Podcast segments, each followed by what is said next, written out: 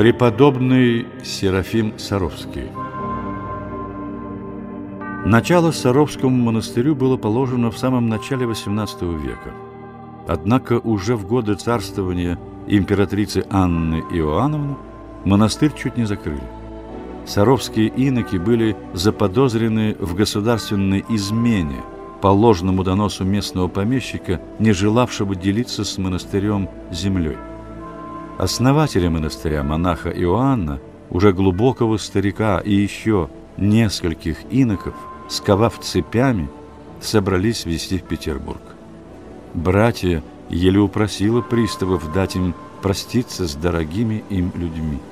Боясь заговора, чиновники согласились при одном условии, что при прощании не будет произнесено ни одного слова.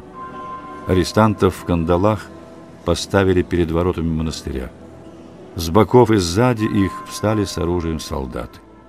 Монахам велели встать напротив, не подходя близко. Это была величественная минута. Только брецание кандалов и плач братьев нарушали тишину. Основатель обители трижды поклонился в ноги остающимся инокам и осенил их крестным знаменем. Те ответили ему земным поклоном. Через несколько лет монастырские братья получили письмо с предсмертным заветом основателя хранить мир и любовь между собой и безропотно нести послушание. Надежды сребролюбивого помещика не оправдались, и монастырь не закрыли. А через некоторое время разросшийся монастырь уже кормил хлебом всю окрестность, в том числе и самого помещика – во время наступившего голода.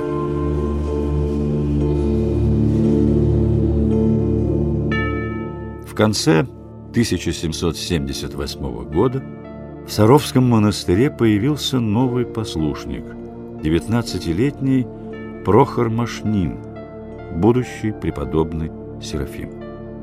Прохор исполнял самые различные обязанности на монастырском хозяйстве, доказывая своим послушанием горячее желание стать монахом.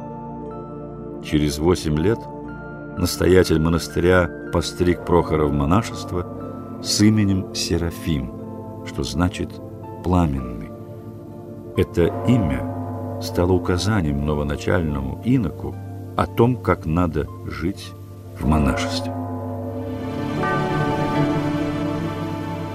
После смерти своего духовного наставника – Преподобный Серафим ушел жить в пустыньку, одиноко стоящую келью в глухом сосновом лесу в пяти километрах от монастыря. Здесь, в совершенном уединении, провел он 15 лет, соблюдая строгий пост и непрестанное молитвенное правило. Пищей ему служили овощи, выросшие на возделанном им огороде. На спине преподобный всегда носил сумку, набитую камнями и песком – поверх которого лежало Евангелие. Однажды к Серафиму, рубившему в лесу дрова, подкралось трое крестьян. Окружив его, они потребовали отдать им деньги, приносимые ему богомольцами. Он ответил, что ни от кого ничего не берет. Не поверив, крестьяне напали на него. Один, кинувшись на преподобного сзади, Хотел его повалить, но, ударившись о котомку с камнями, сам упал. Серафим был высок ростом и силен, к тому же с топором в руке он легко мог отбиться от разбойников. Но ему вспомнились слова Евангелия. «Все, взявшие меч, мечом погибнут». И он решил не защищаться. Бросив топор на землю и сложив руки крестом на груди, Серафим спокойно сказал своим обидчикам, «Делайте, что вам надобно». Один из них, схватив топор, обухом ударил преподобного по голове, так что из рта и ушей подвижника хлынула кровь. Он в беспамятстве упал. Кинувшись на него, они избили и связали Серафима. Ища деньги, разбойники обшарили все углы пустынной избушки сломали даже печь, но, найдя лишь икону да несколько картофелин, убежали. Придя в себя, Серафим с трудом выпутался из веревок и поблагодарил Бога за невинное страдание. Помолился об обидчиках. А на другой день во время литургии пришел в монастырь в самом ужасном виде. Волосы на бороде и голове его были в запекшейся крови, руки и лицо поранены, выбито несколько зубов, окровавленная одежда местами пристала к ран на теле. Он рассказал о случившемся настоятелю и братьям и остался в Сарове. Первые несколько дней братья ждала смерти Серафима, так тяжелы были его страдания. Он не мог ни пить, ни есть, ни забыться сном от нестерпимой боли. Затем наступило улучшение, однако полученные раны не давали ему покоя до самой смерти. Обидчики подвижника были быстро найдены, но Серафим просил настоятеля не преследовать их, объявив, что в противном случае он навсегда оставит обитель. После этого случая преподобный поселился в монастыре, но не прекратил своего подвига уединения. Он затворился в келье и наложил на себя обет молчания. Его маленькая келья освещалась лишь лампадой и свечами, зажженными пред иконами.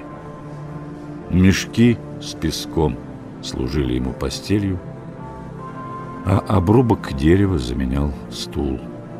И так продолжалось еще 15 лет, пока в 1825 году преподобный не вышел из затвора, чтобы поделиться своим духовным опытом с другими. Он начал новый подвиг – старчество, духовного руководства людьми. С раннего утра до позднего вечера его келья была открыта для мирян, а для монастырской братьи – в любое время дня и ночи. К нему шли толпы народа. В некоторые дни число посетителей доходило до двух тысяч человек в сутки, и каждого старец встречал, кланяясь до земли и обращаясь со словами «Радость моя». Безграничная сила сочувствия и сострадания сияла в его глазах, звучала в ласковых и нежных словах. Он весь трепетал неземной любовью к людям, духовной радостью, которую он старался передать и другим. Как немного бывало у него посетителей, никто не отходил от него неудовлетворенным. Часто одной фразой, одним словом старец охватывал жизнь человека, наставлял его на нужный путь. Семь лет бил этот источник божественной любви, утоляя жажду каждого, кто к нему припадал. 2 января 1833 года преподобный Серафим тихо скончался в молитве, стоя на коленях перед иконой Божьей Матери. Преподобный Серафим, как теплый луч света, проникающий в житейский мрак, обнял своим сочувствием весь мир людского горя и страдания. Как его духовное завещание звучат слова светоносного старца. Радость моя, молю тебя, стяжи дух мирен, и тогда тысячи душ спасутся около тебя.